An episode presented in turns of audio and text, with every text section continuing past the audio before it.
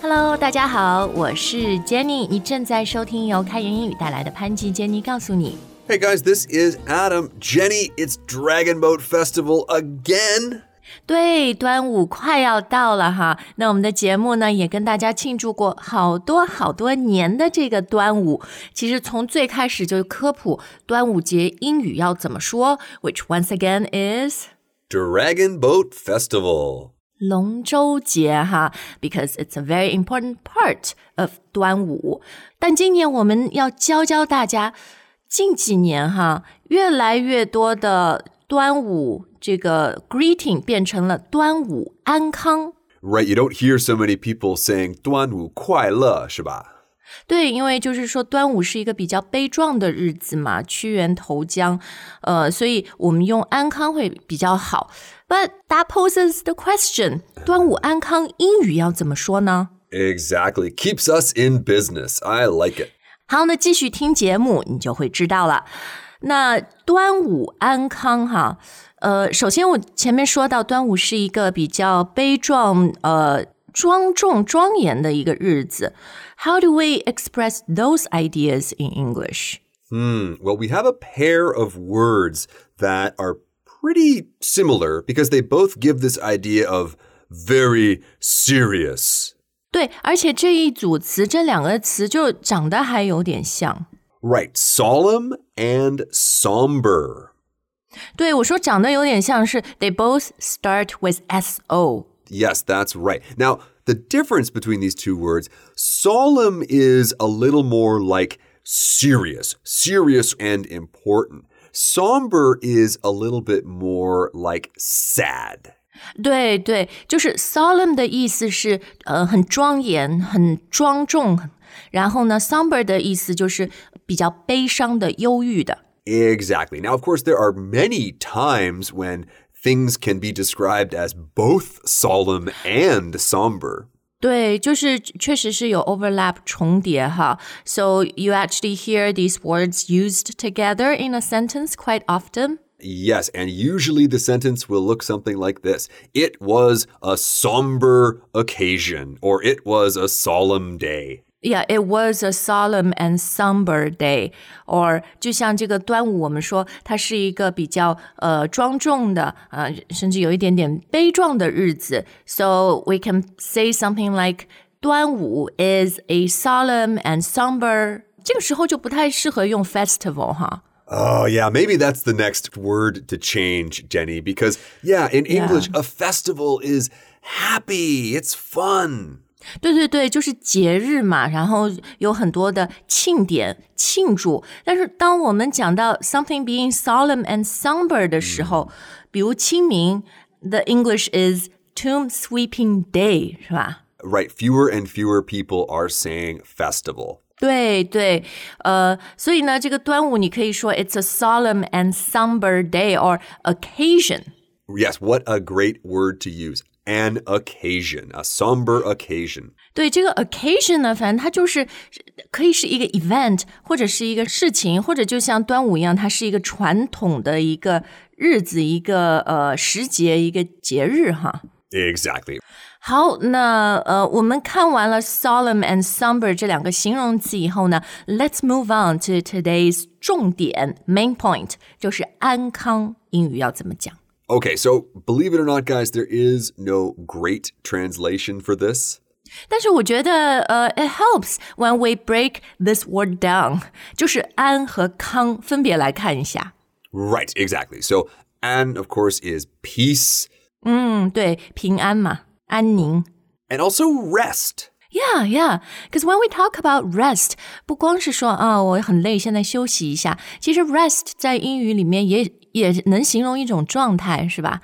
就是呃一个 state of being very restful， Yes, exactly. 就是心里就整个的心境，整个的人是这种 very restful，不是呃想了很多烦心的事情啊、忧虑、焦虑啊那种。 Yeah, what a great way to be. 对，很安心哈。好，那安，总之用 peace 或者 rest 都是很好的来表达这个概念哈。那康康应该比较简单啊，就是 health healthy 是吧？ Yeah, exactly. It's nice to have peace. It's nice to be at rest, but it's even nicer to be healthy and at peace. 是是，那其实除了 health 以外，我觉得呃，近几年在国外越来越多看到的词汇，这个大的概念叫做 wellness。yes, exactly. This word is super popular these days. 对，因为 wellness 好像比 health 就是更大一点，是吧？或者更全面，更英语说 holistic。Right. In the past, health usually referred to your physical health. Whereas now, when we talk about wellness, we're talking about your physical health, your body, and your mental health. 呃，对对对，心理健康，而且呢，wellness 这个概念基本上就是说这些事情身心灵的健康，they are all interconnected, overlap 的，就是要把它 就像刚刚说 holistic 作为一个整体来看，是吗？ Exactly, exactly. 嗯，就英文常说的身心灵 body, mind and soul。 Mm, right, right. 好，那呃，其实我们刚刚看的词啊，peace、rest、health、wellness，它们都是名词，都是 nouns，right？ Yes, that's right. But Jenny has already used one adjective today restful. 对，因为这些词呢，特别是放在一些这个问候、这个祝福的时候，也常常会用形容词。 Right, exactly. So as I'm looking at these two words on my screen, restful and peaceful, I'm really thinking about a vacation, like a dream vacation. 嗯，对对对，对你来说是什么？Beach vacation，sitting by the ocean。 Probably beach. Yeah, probably beach. Peaceful, of course. I don't know if the beach would be all that peaceful. A private beach, perhaps. 嗯，或者那种 mountain，要一些 mountain retreat。 Yeah, I think again, it really depends on how many people are there making noise.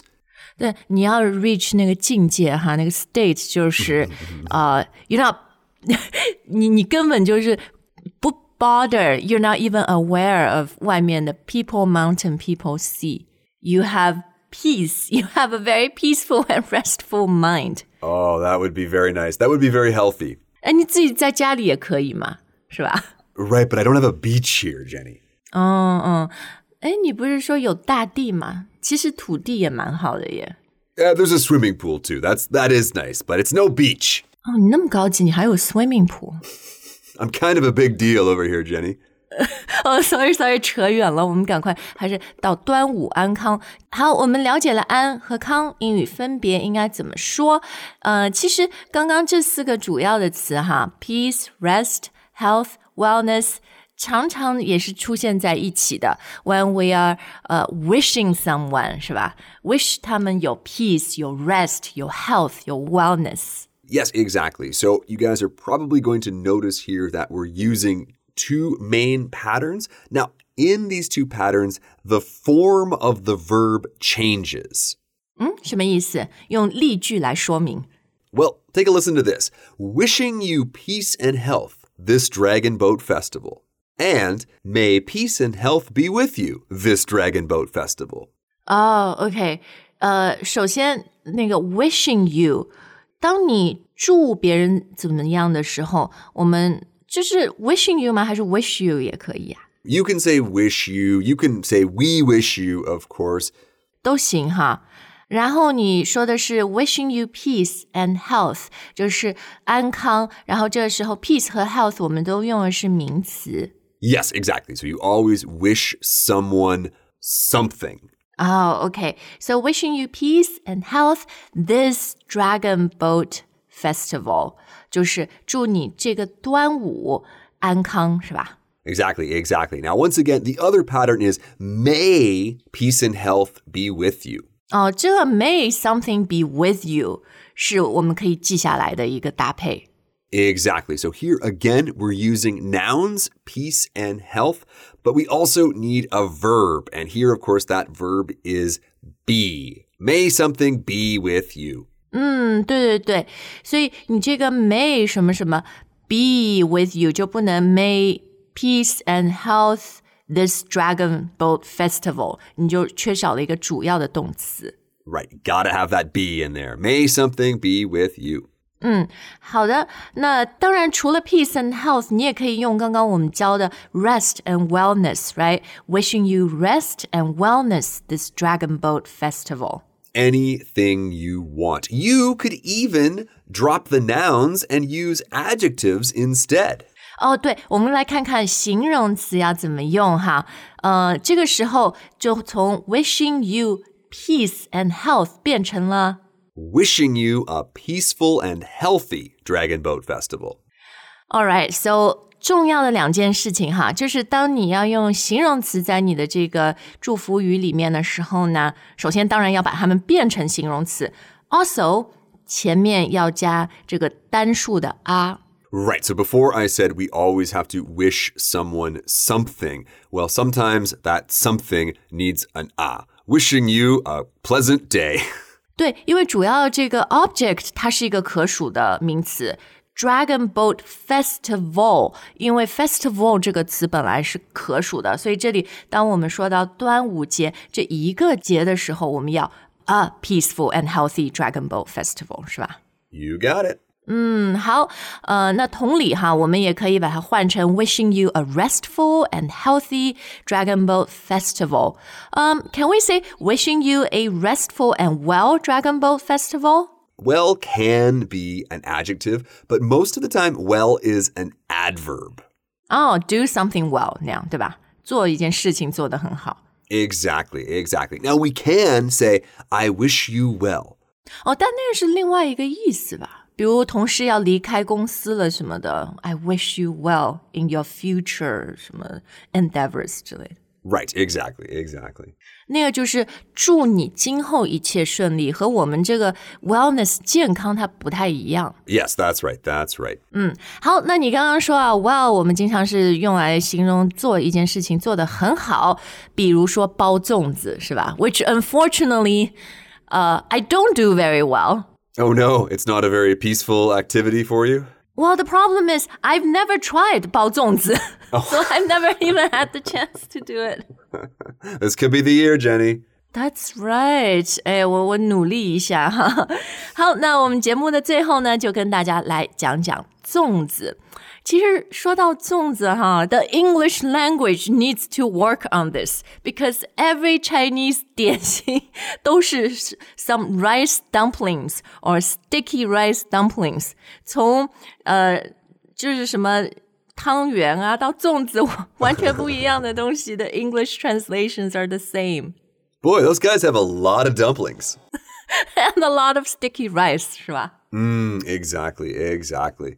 但没办法啊，因为这个是我们文化的产物，这英语里面可能比较难确切的翻译出来。That's why，就是其实近几年就随着中国的文化，也不是近几年了，近几十年的 decades，在国外越来越流行，华人越来越多呢。You just start to see the 拼音 used more and more in these contexts. Absolutely, because in a country like Canada, if you are eating 粽子, chances are you are actually buying it at the supermarket. 对，所以你到一个海外的华人超市是吧？当然他会用中文写粽子哈，but very often the English label would just be like 粽子的拼音。 That's right. Nobody has taken my advice yet and tried to call this thing a yummy triangle. 哎呦，they should，我觉得这个还蛮好的，好吃的三角 yummy triangle。 I wish I could I wish I could copyright that. 好，那这个粽子呢，当然很重要的是要包粽子，因为它外面有一片 leaf，要把它包起来裹起来哈。其实这个包就是英文，哎，我们之前不是还做过一个节目嘛，用到一个动词是 to wrap，right？ Right, you are wrapping something up. Wrap it up. Yeah, so we're wrapping sticky rice and all kinds of yummy fillings inside this leaf. 所以我包粽子 can I say, oh, we're wrapping some 粽子 this weekend? You could say wrapping, but don't forget, Jenny, that's not the only part of the 粽子 making process. Oh, right, right. 这真的是一个很长的。你里面的馅料要好吃的话，比如你包肉粽子，你要先煮肉啊，然后拌那个呃那个糯米啊什么的。Yeah, it, it is a huge process, a, a marathon. Right, so unless we're really just focusing on that one final wrapping action, then we're just going to say we're making 粽子 tonight. Do you want to come? 对对对，因为它是一个 big process, right? So make kind of uh, includes all the steps. Exactly, exactly. 好，那自己包粽子啊，这个我可以说 we're making it ourselves，是吧？ Yes, exactly. So I made it myself, she made it herself.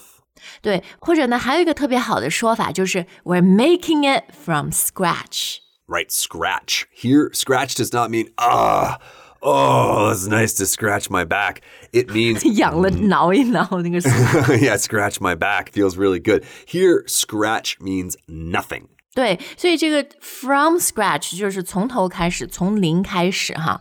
So if you're making something from scratch, uh, of course you're putting a lot of effort into it. 然后呢，基本上 you want to emphasize 你要强调这个东西完全 homemade。